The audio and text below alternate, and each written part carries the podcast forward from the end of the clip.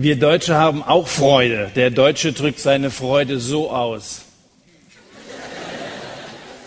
Und der Afrikaner irgendwie mit dem ganzen Körper. Aber Freude, Freude haben wir. Wir aber die Kulturen sind sehr unterschiedlich und sehr schön, dass immer wieder Besuch da ist.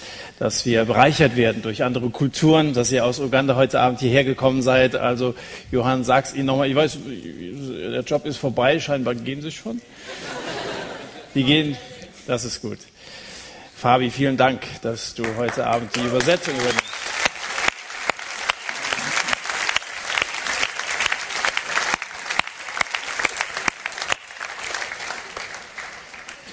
Alles hat seine Grenzen. Leider auch der Satz. Also es gibt. Wir haben heute noch eine zweite Versammlung und äh, wenn jetzt die Afrikaner draußen im Foyer durchgehen, dann äh, gibt es noch etwas später einen Applaus. Wir grüßen auch alle, die heute draußen sitzen oder sitzen müssen. Die Luft wird draußen etwas besser sein. Schön, dass heute Abend so viele hier sind. Ähm, der Satz geht zunächst mal wieder in die Sommerpause. Das ist immer die gute Nachricht. Also wir haben es ja ganz selten, dass wenn der Satt anfängt, draußen Tageslicht ist. Es ist einigermaßen hell draußen und das deutet an, dass der Frühling vor der Tür steht. Das ist für, für meine Frau und mich immer eine Riesenfreude. Seit Oktober ist mir ja mir immer in den Ohren, ich freue mich auf den Frühling.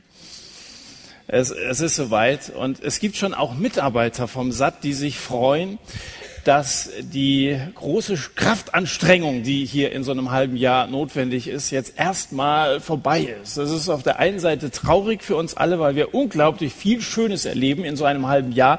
Aber es ist auch immer wieder eine ganz schöne Herausforderung, könnt ihr euch vorstellen. Es waren in dieser Staffel 24 Jugendgottesdienste von dieser Größe zu gestalten. Und ähm, alles hat seine Grenzen. Auch die Kraft von SAP-Mitarbeiter haben Grenzen. Äh, und deswegen äh, gönnt es uns mal, dass wir in der Sommerpause gehen. Ich kann mich gar nicht dran erinnern, dass ich das gesagt habe. Ein halbes Jahr tanken wir auf und ein halbes Jahr geben wir das weiter, aber es klingt gut. Und wenn ihr nicht genau wisst, was soll ich jetzt umsetzen, das ist ja auch eine gute Möglichkeit, sich nochmal die eine oder andere Predigt von, von dieser Staffel anzuhören.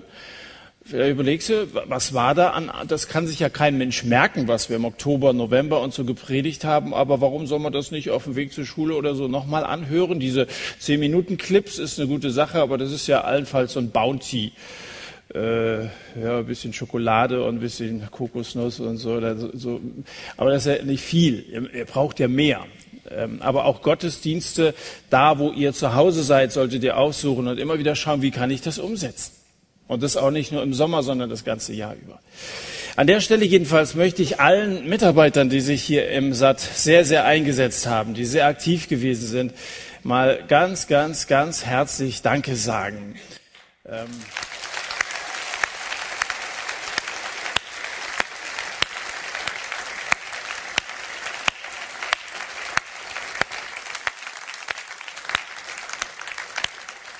Ihr habt Ihr habt sehr viel investiert. Es gibt Mitarbeiter, die sieht man überhaupt nicht, die immer im Hintergrund irgendwo mitarbeiten. Es gibt welche, die hier vorne auf der Bühne stehen und alle investieren Zeit und Kraft und Kreativität und Einsatz und Benzin und vieles andere mehr. Und es ist äh, eine Riesenbereicherung, dass wir so viele unterschiedliche Leute sind, die mit, mit ganzer Hingabe und Liebe ähm, diese Arbeit hier überhaupt möglich machen. Und äh, deswegen euch gebührt wirklich ein ganz herzlicher Dank und wir wünschen euch allen eine wirklich sehr erholsame, gute Sommerpause, dass ihr aber auch weiter viele gute Erfahrungen mit, mit Jesus macht. Alles hat seine Grenzen. Das hast du wahrscheinlich als kleines Kind auch schon mal gehört. Bis hierher und ich weiß, das geht aber jetzt zu weit. So. Äh, in, in vielen Bereichen unseres Lebens gibt es Grenzen. Und es gibt auch Grenzen, was Barmherzigkeit angeht. Das Thema hat Mareike vorhin genannt. Viel zu viel Barmherzigkeit. Wenn du das dir nicht vorstellen kannst, dass es zu viel Barmherzigkeit gibt, dann, gibt, dann, dann will ich dir mal zwei Beispiele nennen. In einem Geschäftshaus in Marburg äh, befand sich früher ein Heim für sogenannte gefallene Mädchen. Das sind also junge Frauen gewesen, die unverheiratet schwanger waren. Die sollten in so einem Haus aufgenommen werden. Und die Marburger Bürger waren wenig begeistert, als dieses Haus 1910 eröffnet wurde, aber man hat sich Toleranz gezeigt und man genehmigte diesen Bau, allerdings unter folgender Bedingung. Jedes Mädchen dürfe nur einmal aufgenommen werden, sollte sie wieder fallen, sollte sie also ein zweites Mal schwanger werden, ohne dass sie verheiratet ist, dann möge sie doch bitte in die Lahn gehen was äh, nicht mehr und nicht weniger bedeutet, als sich zu ertränken. Es gibt zu viel Barmherzigkeit. Einmal okay, aber ein zweites, das, das ist zu viel. Oder 1997 wurde ein siebenjähriges Mädchen von einem Mann entführt, missbraucht und am Ende umgebracht. Der Täter ist gefasst worden und ist zu lebenslanger Haft verurteilt worden. Und im Gerichtssaal nach der Urteilsverkündung standen die Eltern des Mädchens auf und sie versicherten vor allen Anwesenden, dass sie diesem Mann vergeben würden, dass sie für diesen Mann beten würden und dass sie sich wünschen würden, dass dieser Mann Jesus kennenlernt. Diese Geste hat aber in der Öffentlichkeit nicht etwa Begeisterung hervorgerufen, sondern Unverständnis und ich möchte sagen plankes Entsetzen. Die Bildzeitung titelte damals Die Wahnsinnseltern, wie können sie ihrem toten Mädchen so etwas antun? Das war zu viel Barmherzigkeit. Die Leute konnten es nicht fassen. Ich glaube, wenn Jona heute leben würde, dann hätte er als Reaktion oder als Entschuldigung, als, als Redakteur des Springer Verlages wahrscheinlich genau so eine Schlagzeile geschrieben. Wahnsinn, zu viel Barmherzigkeit. Gott bläst zum Rückzug, was das Gericht gegen Ninive betrifft, und Jona bläst die Backen auf und sagt, das kann ich überhaupt nicht nachvollziehen und nicht verstehen. Wir beenden jetzt diese vierteilige Predigtreihe über Jona und erleben noch einmal einen Propheten auf Abwägen, einen Jona, der so überhaupt nicht mit dem zu viel an Barmherzigkeit klarkommt. Jona Kapitel 4, hier vorne stehen eine ganze Menge Bibeln. Wer eine Bibel dabei hat, ist gut ausgerüstet. Wer nicht, der darf sich gerne hier vorne eine holen. Ich gebe euch Zeit. Es ist immer gut, mal aufzuschlagen. Altes Testament, Jona, Kapitel 4. Ich lese uns mal von Kapitel 3, Vers 10 das, was wir am Ende letzte Woche gehört haben und dann schließlich das Anfang des vierten Kapitels vor. Also Jonah 3, Vers 10, und Gott sah ihre Taten, das heißt also die Buße, die Umkehr von Ninive, dass sie von ihrem bösen Weg umkehrten und Gott ließ sich das Unheil gereuen, das er ihnen zu tun angesagt hatte und er tat es nicht. Und es missfiel Jona sehr und er wurde zornig. Und er betete zum Herrn und sagte, ach Herr, war das nicht meine Rede, als ich noch in meinem Land war? Deshalb floh ich schnell nach Tarsis, denn ich wusste, dass du ein gnädiger und barmherziger Gott bist, langsam zum Zorn und groß an Güte und einer, der sich das Unheil gereuen lässt. Und nun, Herr, nimm doch meine Seele von mir, denn es ist besser, dass ich sterbe, als dass ich lebe.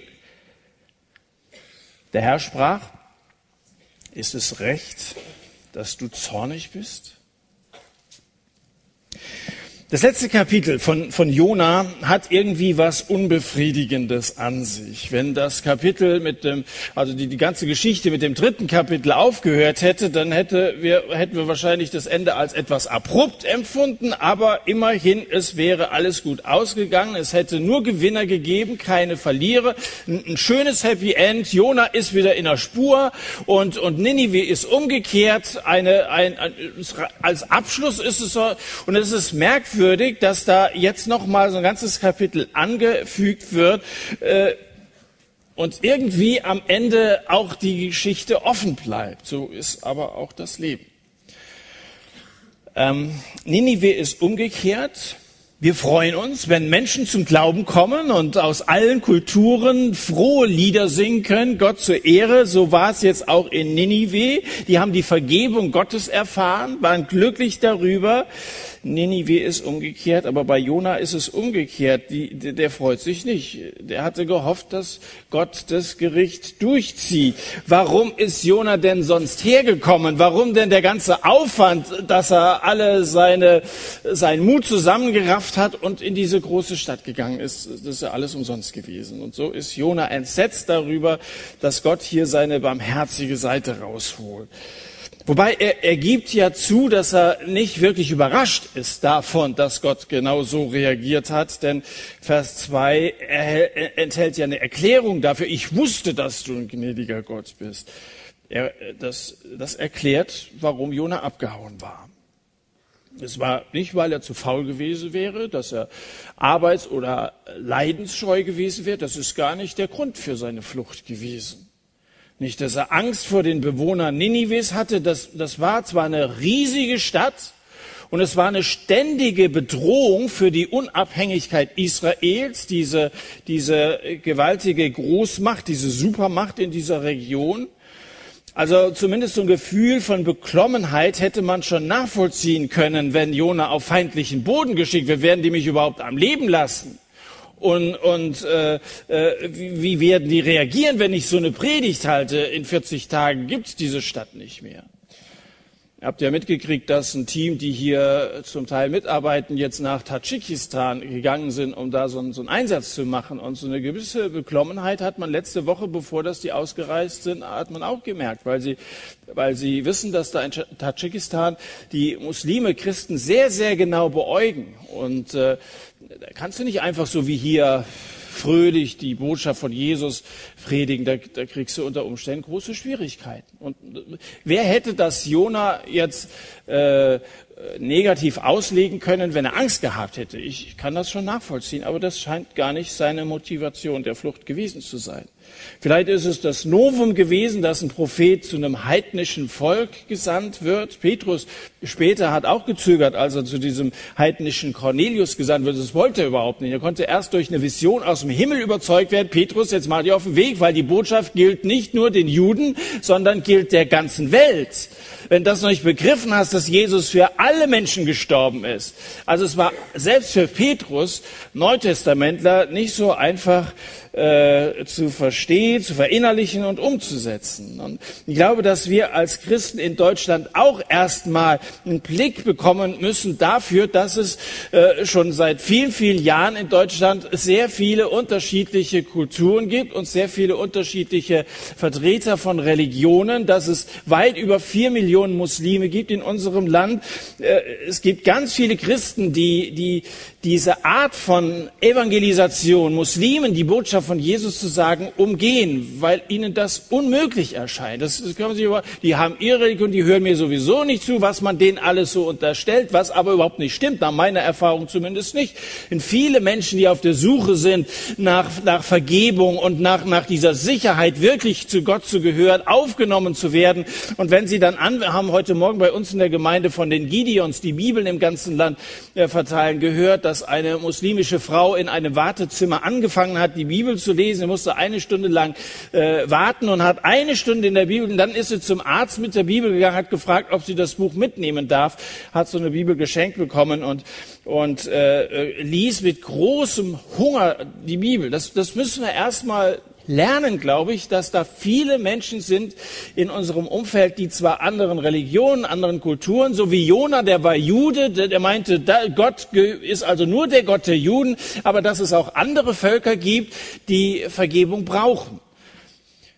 Ähm, Ausländer werden von uns manchmal wie Aussätzige behandelt. Da machen wir einen großen Bogen drum und unterstellen denen, dass die uns sowieso nicht verstehen oder so und denken da gar nicht dran. Also Vorurteile gegenüber heidnischen Menschen hätte auch ein Grund für Jonas Flucht gewesen sein können. Vielleicht hemmte ihn auch die Lehre vom Gericht. Noch 40 Tage und Ninive wird, wird untergehen. Ist ja nicht gerade eine sehr positive Nachricht, die er da weiterzugeben hatte. Die Nachricht, die wir heute zu predigen haben, dass Jesus Sünden vergeben will und ein Menschenleben völlig neu macht, das ist eine sehr, sehr viel bessere Nachricht. Das ist die gute Nachricht von Jesus Christus, das ist das Evangelium. Welch eine frohe Botschaft. Also alles das sind, wenn überhaupt, untergeordnete Motive für Jonah gewesen. Der, der, wirkliche Grund für Jonas Ausbüchsen war, dass Gott den Niniviten barmherzig sein wollte. Dass Gott tatsächlich bereit war, diesen Sündern zu vergeben. Ähm, und aus einem von Zornesglut geröteten Gesicht bricht jetzt ein Redeschwall hervor, wie tausend Grad heiße Lava. Deshalb floh ich schnell nach Tarsis, denn ich wusste, dass du ein gnädiger und barmherziger Gott bist. Menno! Ihr habt's genau gewusst. Das, was bei Christen normalerweise Anbetung hervorruft. Gott ist gnädig und barmherzig. Gott ist gut. Und wir freuen uns und, und singen Lieder zu dem Thema. Anbetung, das hat Anwiderung bei Jona ausgelöst. Eines der Vorsätze, die ich aus dieser Staffel mitnehme, ist, dass hier einer mal in so einer Talkrunde vorne gesessen hat und von einem Timer erzählt hat, der ihn regelmäßig daran erinnert, dass er Gott anbieten will, dass er Gott ehren will. Könnt ihr euch erinnern? Manche sind an dem Abend da gewesen. Ich glaube, die Woche später kann man nochmal nach vorne, hat davon erzählt, ich weiß gar nicht, ob er heute Abend hier ist. Das ist eine Sache gewesen, wo ich gedacht, das, das möchte ich auch. Äh, ich mach's, ich versuch's ohne, ohne technische Hilfsmittel, aber mich, mich ständig im Laufe meines Alltags wieder daran zu erinnern, Gott ist gut. Er ist gnädig und barmherzig und ich will ihn dafür ehren. Und das erfreut regelmäßig mein Herz. Wenn ich kurz innehalte und Gott anbete dafür, dass er gnädig und barmherzig ist, dann werde ich so froh. Und das motiviert mich so, meinen Tag weiter zu gestalten. Wir wollen Gott ehren.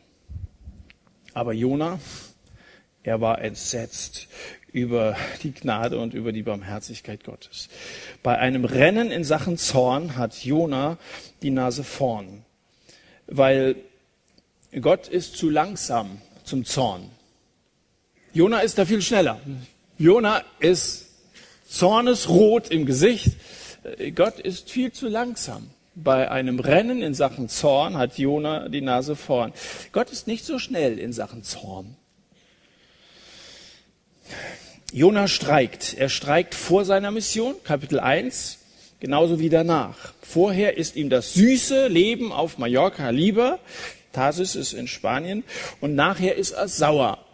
Nachher ist er beleidigt. Er hat überhaupt keinen Bock drauf, dass Ninive umkehrt, dass Gott barmherzig ist, denn in seiner Theologie gibt es keinen Platz für die Errettung dieser Heiden. Er flüchtete, weil er den Erfolg seiner Mission fürchtete und weil er in Wirklichkeit die Assyrer hasste. Abgrundtief hasste.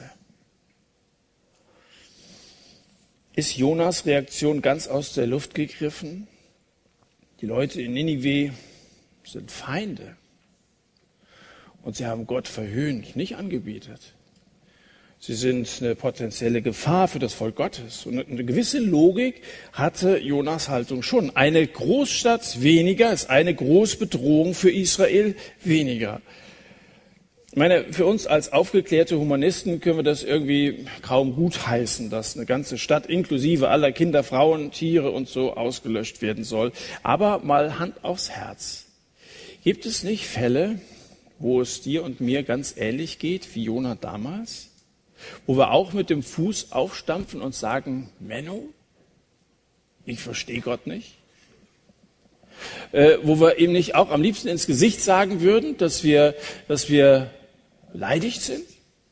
Dass wir uns alles ganz anders vorgestellt haben, äh, wo wir seine Gnade, seine Vergebung weder verstehen noch einsehen können?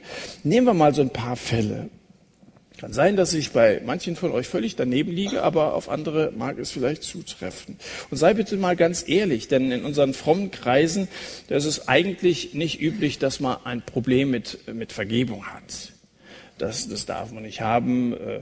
Äh, äh, Vergebung ist immer was Positives. Äh, aber nicht haben sollen und nicht wirklich haben, das ist ein Unterschied. Also, wenn wir zum Beispiel von ver vergewaltigten und vernachlässigten oder missbrauchten Kindern hören, das hören wir leider regelmäßig in den Nachrichten. Schreckliche Fälle. Und äh, so ein Täter, der vielleicht tatsächlich Christ wird, soll vorkommen, dass Sünder zur Umkehr kommen. So jemandem auch menschlich zu vergeben, wenn du daran denkst, dass vielleicht ein Kind aus deinem Bekanntenkreis betroffen gewesen sein könnte. vielleicht ist es gar nicht seine einzige Tat gewesen. Vielleicht hat er, hat er zehn Kinder missbraucht. Wenn so jemand tatsächlich umkehrt und gerettet wird, können wir den wirklich als einen Bruder in Christus aufnehmen und uns über so eine Bekehrung freuen? Oder das Thema Ausländerfeindlichkeit. Es gibt in Deutschland eine Menge Rassisten. Gibt es übrigens nicht nur in Deutschland, die gibt es in Afrika auch. Ich habe hab einen Kollegen gehabt, der 15 Jahre in Südafrika gearbeitet hat und der mir erzählt hat, dass viele Afrikaner untereinander absolut rassistisch sind. Viele Völker, die untereinander Stämme nicht klarkommen. Rassismus gibt es leider auf der ganzen Welt, darf es aber nicht geben in der Gemeinde von Jesus wenn hier Christen sind, die den gleichen Herzschlag haben wie wir, die Gott loben, mit mehr Bewegung äh, als wir vielleicht, aber, aber von der Botschaft her anstecken, das, was wir auch ähnlich empfinden, dass doch da kein, keine Abneigung geben, nur weil sie eine andere Hautfarbe haben oder eine andere Sprache sprechen. Aber könnte Ausländerfeindlichkeit vielleicht auch nur im Ansatz ein Grund für unsere Missionsträgheit fremden Kulturen gegenüber sein? Dass Johann herkommen muss und werben muss um Leute, die doch mitmachen, weil es leider von Deutschland aus ganz, ganz wenig Missionare gibt, die überhaupt auf die Idee kommen, kulturübergreifend die Botschaft von Jesus Christus in einem anderen Land weiterzusagen? Wisst ihr, solange wir sagen, wir sind das Volk Gottes und so wie wir denken, ist es richtig und mit uns stirbt die Weisheit und dann anfangen, andere Menschen und andere Standpunkte abzuschreiben, einschließlich des Herrn und seiner offenbarten Wahrheit, dann sind wir nicht mehr weit von Jona entfernt dieser Exklusivitätsgedanke, den es in vielen unserer Gemeinde gibt. Wir stehen richtig und alle anderen sind irgendwie zumindest irgendwie in gewissen Bereichen völlig daneben. Dieser Exklusivitätsgedanke, der bei Gemeinden wie auch bei Einzelnen in den Köpfen irgendwie so fest verankert ist. Das ist ein Gedanke, der bei den Juden im ersten Jahrhundert äh, die ganze Entwicklung der Gemeinde fast zum Stehen gebracht hätte, zumindest äh, absolut gebremst hat, wurde zu einem Haupthindernis für Gottes Plan für die ganze Welt. Denn er hat Jesus als Heiland der Welt in diese Welt gesandt und, und nicht nur für die Juden, dass die Botschaft allen Völkern, allen Rassen, allen Sprachen gebracht werden soll, eben der heidnischen Welt. Das haben die Juden damals so nicht einsehen können. Und das ist in der Apostelgeschichte musste mal, muss man lesen. Es ist gar nicht so einfach, dass äh, jüdisch geprägte Leute das einsehen. Die Jahreslosung von diesem Jahr, nehmt einander an, wie Christus euch angenommen hat, lässt sich leicht singen von Kirchentagsbesuchern, die jedem verschwitzten Sandalenträger auf der Kirchentagswiese um den Hals fallen. Das ist ja relativ leicht so, so auszusprechen. Aber im Alltag ist dieses nehmt einander an wie anders der andere auch sein mag, ist es ein Hammer. In manchen Fällen ist es eine totale Überforderung eines jeden normal empfindenden Menschen, andere anzunehmen, die ganz anders sind.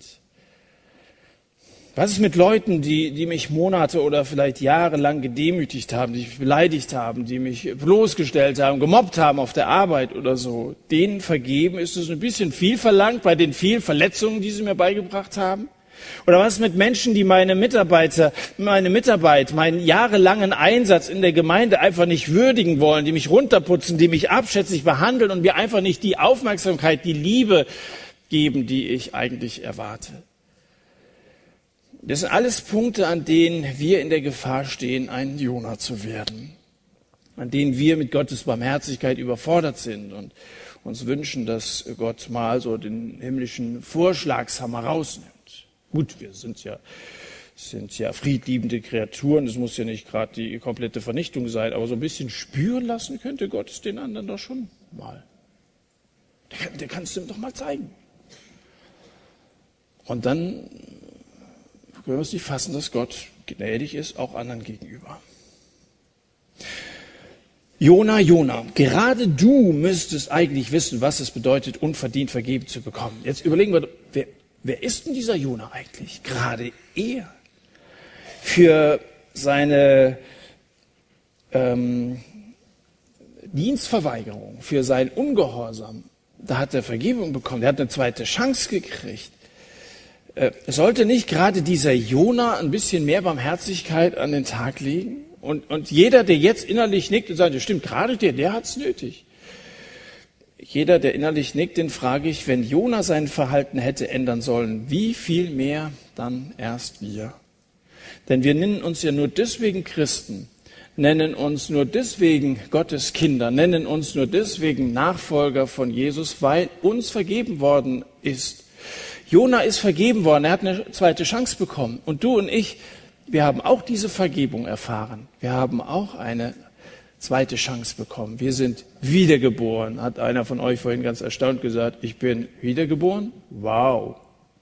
Letzte Woche haben wir von Auferstehung ein bisschen im Hinblick auf Ostern gesprochen, was es heißt, wiedergeboren zu sein, wie Jona aus dem, aus dem Bauch, und du bist äh, zum ersten Mal geboren worden aus dem Bauch deiner Mutter, zum zweiten Mal ist Jona geboren worden aus dem Bauch eines Fisches.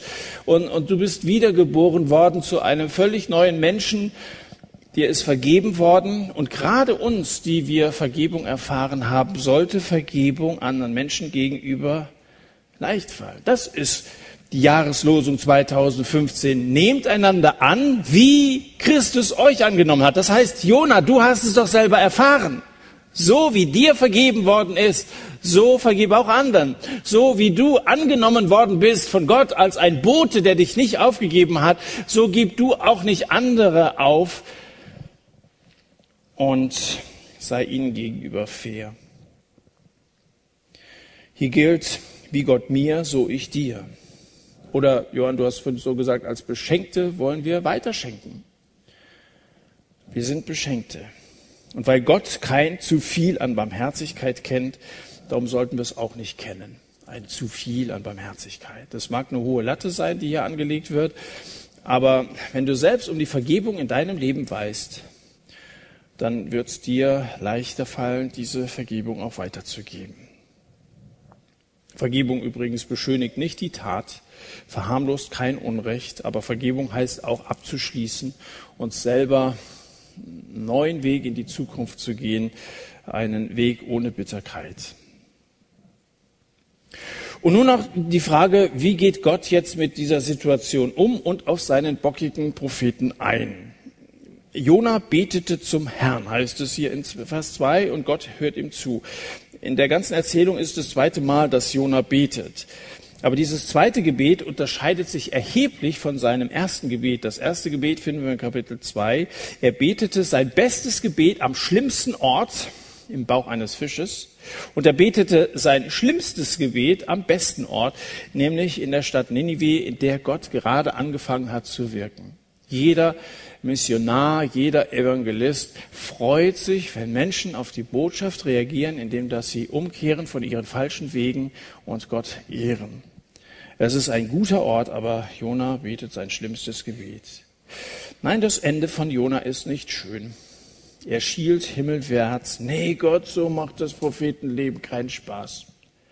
Die Leute glauben mir in Zukunft kein Wort mehr. Da bin ich schon lieber tot ich lege mich jetzt hier in die Sonne, dann kriege krieg einen Hitzschlag und Feierabend. Das ist das Ende von Jona. In seinem ersten Gebet hat er Gott gebeten, ihn zu retten. Liest du mal Kapitel 2. Herr, rette mich. Und im zweiten Gebet, da bittet er, dass Gott ihm das Leben nimmt. Wie auf dem Schiff wollte Jona wieder mal lieber sterben, als dass er nicht seinen Kopf durchsetzt. Und Gott fragt ihn mit Recht, ist es in Ordnung, dass du zornig bist? Jetzt lesen wir nochmal von Vers 5 an. Jona ging aus der Stadt hinaus und ließ sich östlich von der Stadt nieder und er machte sich dort eine Hütte und er saß darunter im Schatten, bis er sähe, was mit der Stadt geschehen würde. Da bestellte Jona der Herr einen Rizinus und ließ ihn über Jona emporwachsen, damit Schatten über seinem Kopf sei, ihn von seinem Missmut zu befreien. Und Jona freute sich über den Rizinus mit großer Freude. Aber Gott bestellte am folgenden Tag einen Wurm bei Aufgang der Sonnenröte. Der stach den Rizinus, so dass er verdorrte. Und es geschah, als die Sonne aufging, da bestellte Gott einen sengenden Ostwind und die Sonne stach Jona auf den Kopf, so dass er ermattet niedersank. Und er wünschte sich, dass seine Seele stürbe und sagte, es ist besser, dass ich sterbe, als dass ich lebe. Und Gott sprach zu Jona, ist es recht, dass du wegen des Rizinus zornig bist? Und er sagte, mit Recht bin ich zornig bis zum Tod. Der Herr sprach, bist du betrübt wegen des Rizinus, um den du dich überhaupt nicht bemüht hast, den du dich großgezogen hast, der als Sohn einer Nacht entstand und als Sohn einer Nacht zugrunde geht? Und ich, ich sollte nicht betrübt sein wegen der großen Stadt Ninive, in der mehr als 120.000 Menschen sind, die nicht unterscheiden können zwischen ihrer rechten und ihrer linken und eine Menge Vieh. So endet das Buch Jona. Manchmal redet Gott ja durch Erlebnisse deutlicher als durch eine Predigt. Hör dir schon weiter gute Predigten an, aber manchmal redet Gott auch durch Erlebnisse. Äh, manchmal wird ein Erlebnis zu einer Predigt. So war das hier bei Jona, ein Erlebnis. Östlich der Stadt Ninive hockte da in so einer Notunterkunft vor ihm ein wunderschönes Panorama.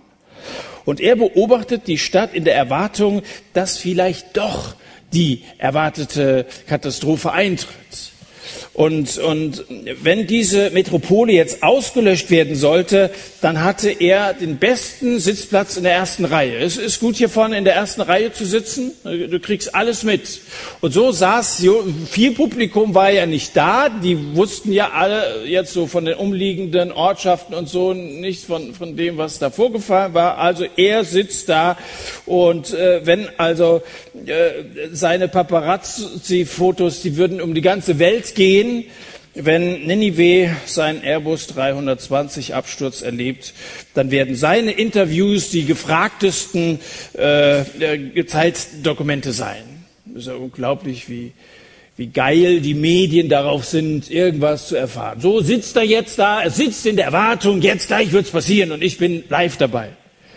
Jona hatte als Prophet hatte ja den Vorteil, dass er die Zukunft schon kennt. Warum soll man sich das nicht zunutze machen? Und deswegen hat er sich als Logenplatz einen hübschen Strandkorb gebaut, um keinen Sonnenstich zu kriegen.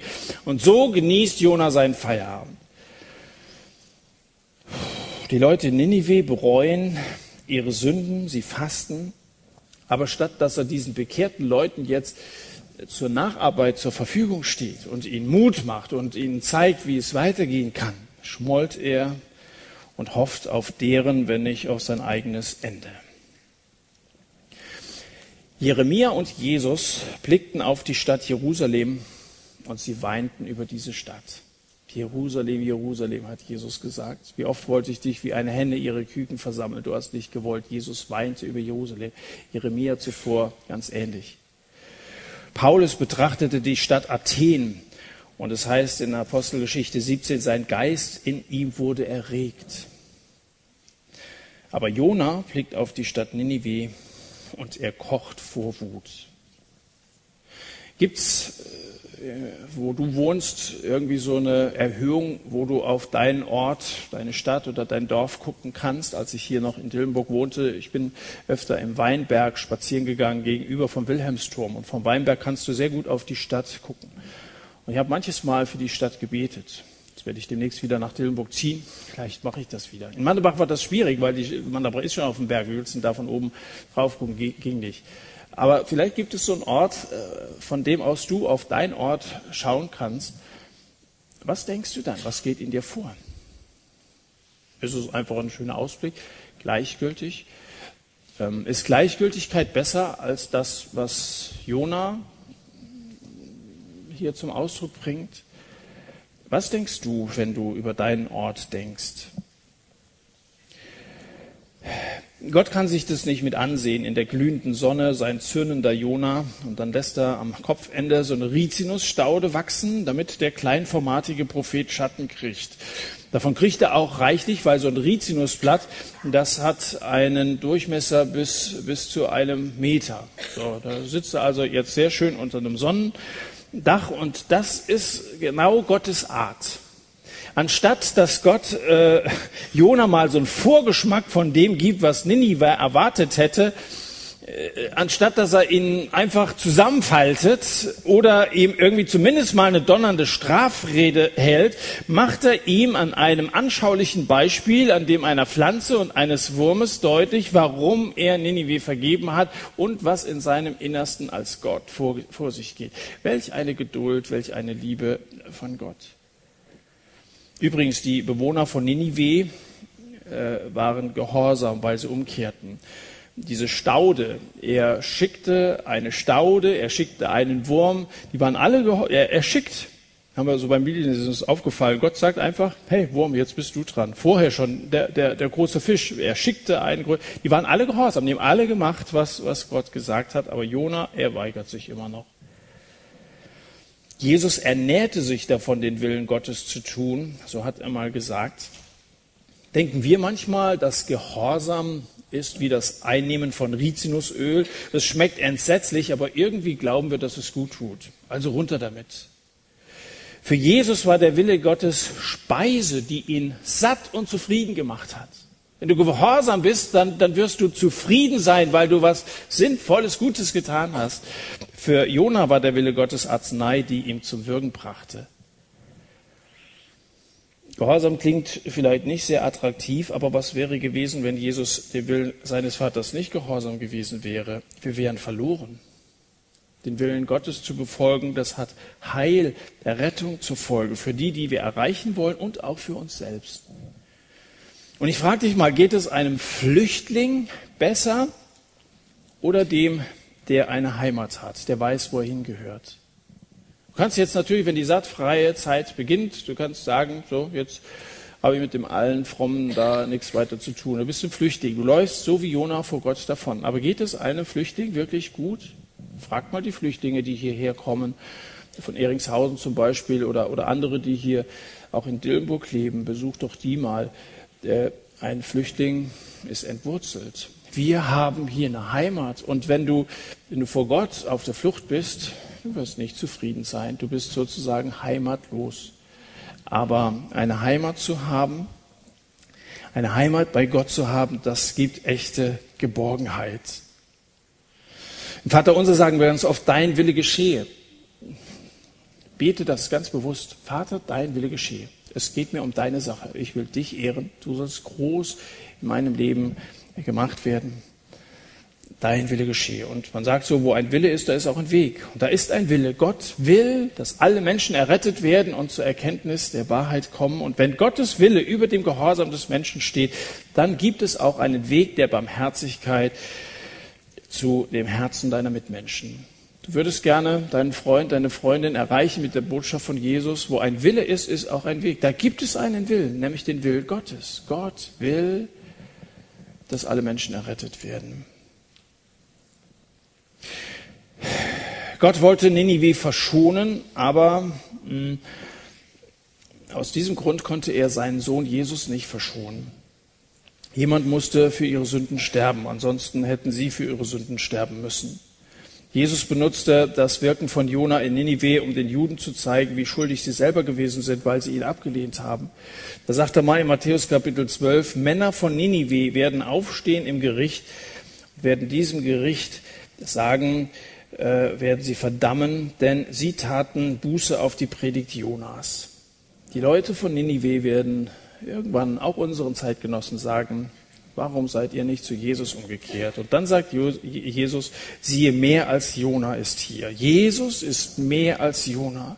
Jona predigte eine Predigt der Strafe. Jesus predigte Barmherzigkeit und Rettung. Jona starb fast wegen seinem Ungehorsam. Jesus starb tatsächlich freiwillig für die Sünden anderer. Jona wirkte in einer einzigen Stadt. Jesus wirkte für die ganze Welt. Er ist der Heiland der ganzen Welt. Am Kreuz vor der Stadt bat Jesus Gott um Vergebung für jene, die ihn umgebracht hat. Und Jona wartet vor der Stadt, um zu sehen, ob Gott jene töten würde, denen er selber nicht vergeben konnte. Ja, Jesus ist mehr als Jona.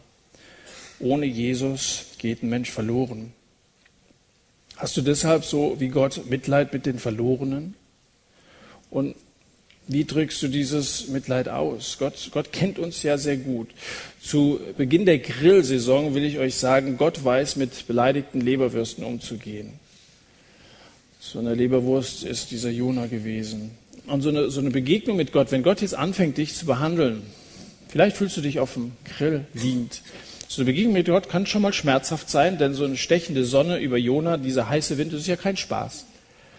Und manchmal muss Gott uns ein bisschen hart anfassen. in die Zange nehmen, so eine Grillzange, weißt du. Ähm, vielleicht bist du so eine beleidigte Leberwurst. Gott muss so mit dir umgehen. Begegnungen mit Gott können schon mal hart sein, aber selbst wenn dem so ist, dann ist es immer noch seine Barmherzigkeit. Er geht immer aus der Motivation der Liebe mit uns um.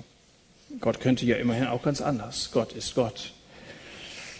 Nächsten Morgen schickt er dann diesen Wurm zum Rizinus, der macht den Strauch kaputt und die Sonnenglut trifft Jona wieder in aller Kraft, mit aller Kraft auf die Birne. Der totale Sonnenstich ist nicht mehr weit und Jona hechelt, jetzt will ich wirklich lieber tot sein als leben. Bist du wirklich sicher, dass du zu Recht wegen dieses harmlosen Sträuchleins grollt, fragt Gott. Absolut. Was hat, was hat diese großzügige Schattenspenderin denn getan, dass so ein dahergekrochener Wurm ihr den Saft abdreht? Mit Recht bin ich zornig. Und das sind die letzten Worte, die wir von Jona hören. Nicht sehr schön. Das sind die letzten Worte eines Ballonfahrers. Hau ab, du Krähe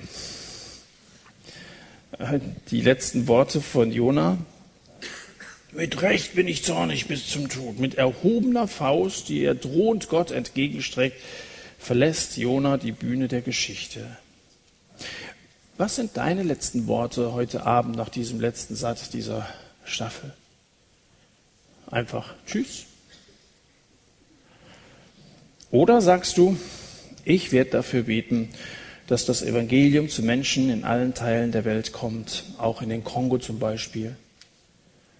Oder ich will mich mit dafür einsetzen, dass die Botschaft von Jesus Menschen in Uganda erreichen. Und ich, ich melde mich mal bei den Leuten von offene Türen und frage, ob ich da in Uganda mithelfen kann.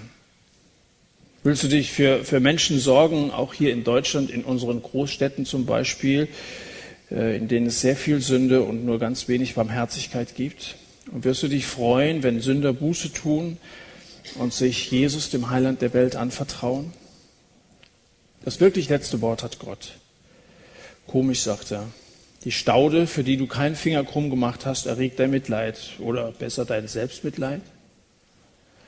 Ich aber, soll ich mich nicht über Ninive erbarmen dürfen, eine Stadt mit so vielen Einwohnern, die nicht wissen, was rechts und links ist? Heiden sind doch auch nur Menschen, Jona. Am Ende des Buches redet Gott von seinem Mitgefühl mit den Menschen in Nineveh. Und man ist irgendwie froh, dass die Entscheidung über das Schicksal der Stadt nicht in Jonas Händen liegt. Ich bin am Ende äh, von dem, was ich zu diesem Buch Jona sagen möchte.